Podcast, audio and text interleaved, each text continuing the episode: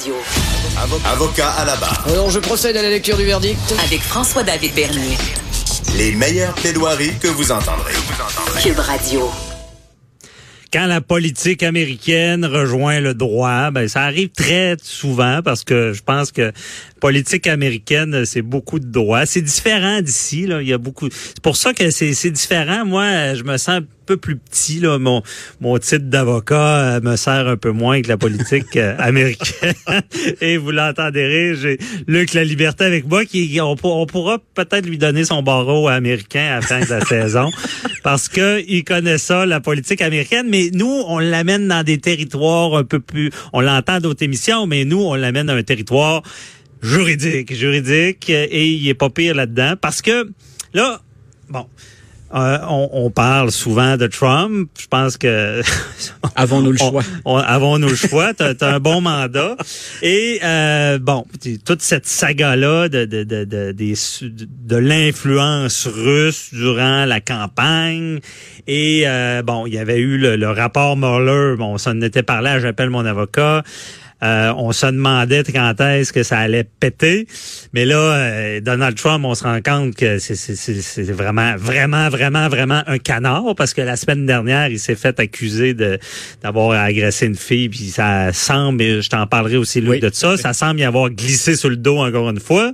Et là, il y a Mueller qui témoigne. Ou il a témoigné ou... Euh... Malheur va témoigner. Va témoigner. On l'a, assigné à comparaître. Lui avait déjà dit, euh, il s'est exprimé. Monsieur Mueller, il est d'une rare économie de mots et c'est le, le, le- et je le dis pas négativement, le c'est le fonctionnaire par excellence. C'est-à-dire qu'il est, au, il est au service de son de son propre service ou il est au service de la machine, mais c'est pas quelqu'un qui va se se mêler de la vie politique américaine, qui intervient dans les médias.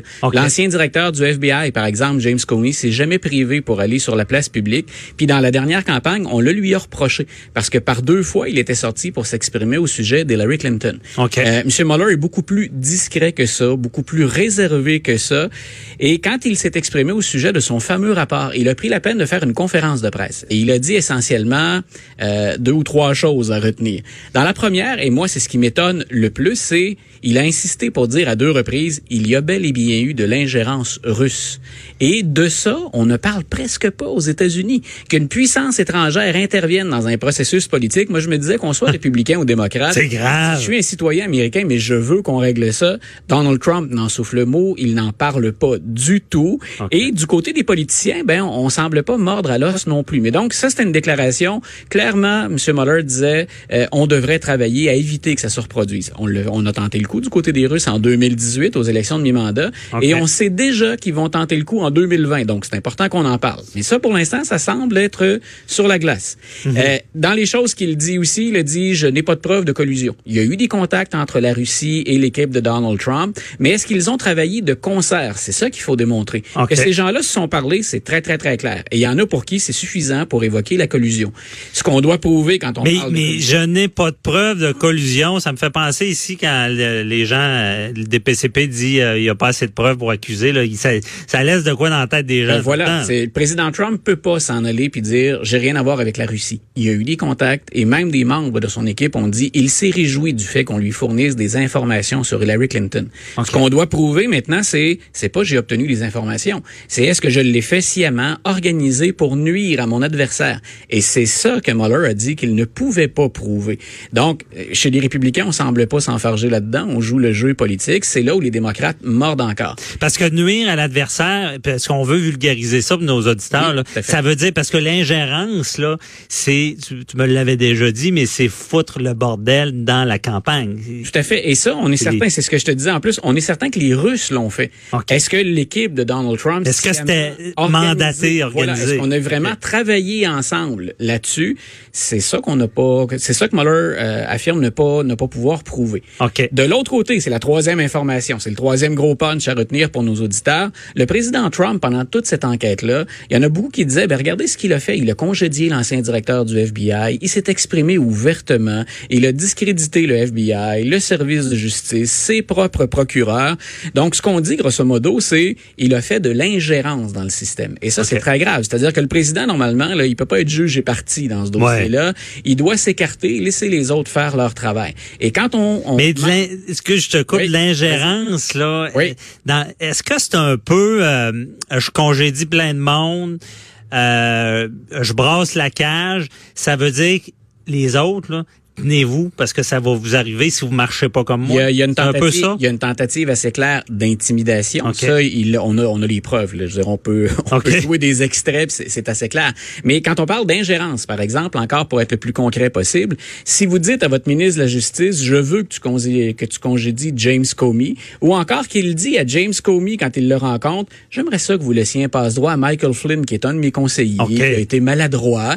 Euh, quand vous faites ça, vous êtes le président américain et vous dites à votre ministre de la Justice ou au directeur du FBI, voici ce que tu devrais faire, c'est de l'ingérence. Ben c'est de l'ingérence, puis là ça nous rappelle notre histoire de Judy Wilson-Raybould, le, ben, mélange des pouvoirs. Là, on navigue à peu près dans les mêmes eaux. La séparation des pouvoirs. Séparation, Voilà, la séparation des pouvoirs et se joue distinctement au Canada par rapport au cabinet du premier ministre de ce que ça peut valoir pour le président américain. Mais on navigue dans les mêmes eaux. Tu l'as mentionné tout à l'heure, dans deux systèmes qui, par exemple, peuvent pas évoluer en parallèle tout le temps. Ouais. Et M. Mueller, quand il s'exprime publiquement, il dit si j'avais pu innocenter, exonérer le président Trump d'obstruction, je l'aurais fait. Le message qu'il lance quand il dit ça, c'est moi, je peux pas vous dire qu'il est innocent. Et quand il il aurait aimé dire qu'il l'est là. Oui, et quand il, ben, c'est-à-dire que c'est-à-dire qu'il y a une directive du ministère de la Justice, c'est intéressant aussi. Il y a une directive du ministère de la Justice qui dit qu'on ne doit pas poursuivre un président dans l'exercice de ses fonctions. C'est pas constitutionnel, c'est propre au ministère de la Justice, Mhm. au département de la Justice. Donc, ce que dit Mueller dans ce temps-là, c'est moi je peux pas le faire, mais vous avez les armes, les politiciens, pour le faire. Et c'est depuis ce temps-là qu'à la Chambre des représentants on se demande est-ce qu'on va lancer une procédure de destitution contre Donald Trump parce qu'il a fait de l'obstruction à la justice.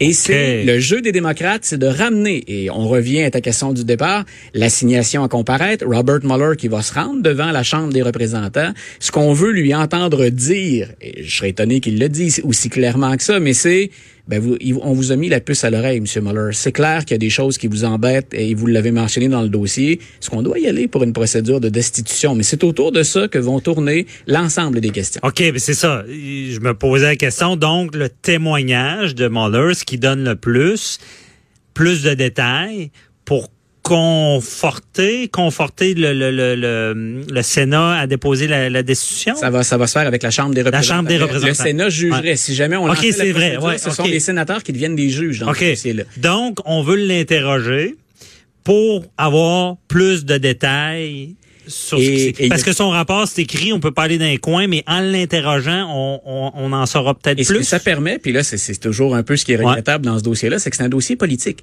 Et ça permet aux démocrates de continuer à enquiquiner puis d'embêter Donald Trump. Je suis pas en train de vous dire il y aura une procédure de destitution. Ouais. Mais assurément, soyons clairs, on emmerde le président avec ça parce que ça garde son nom et ce dossier-là dans l'actualité. OK, je comprends.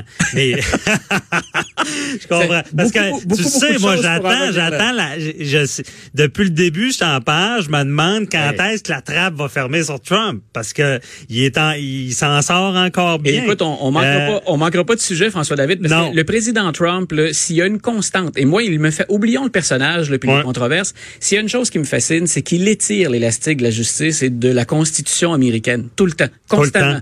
temps. Donc, moi, ce qui me passionne, c'est est-ce que le système va réagir normalement à un président atypique ou entre guillemets anormal? Ben, je te dis tout de suite, là, je prévision, euh, Trump et normal, ça va pas ensemble, qu'on verra. Et euh, Luc, je te laisse aller dans une autre entrevue, mais euh, la semaine prochaine, on se parle des accusations de Super, Donald puis Trump. bien content de te Euh, retrouver ici ben au oui, merci d'être là, puis tu vas être là tout l'été. On va mieux comprendre du côté judiciaire euh, tout ce qui est américain. On se souhaite une bonne saison ici. Ouais, bonne saison. Bye bye. Bye bye. Euh, on, on répond aux questions du public euh, dans quelques instants avec euh, Maître Jean-Pierre Rancourt.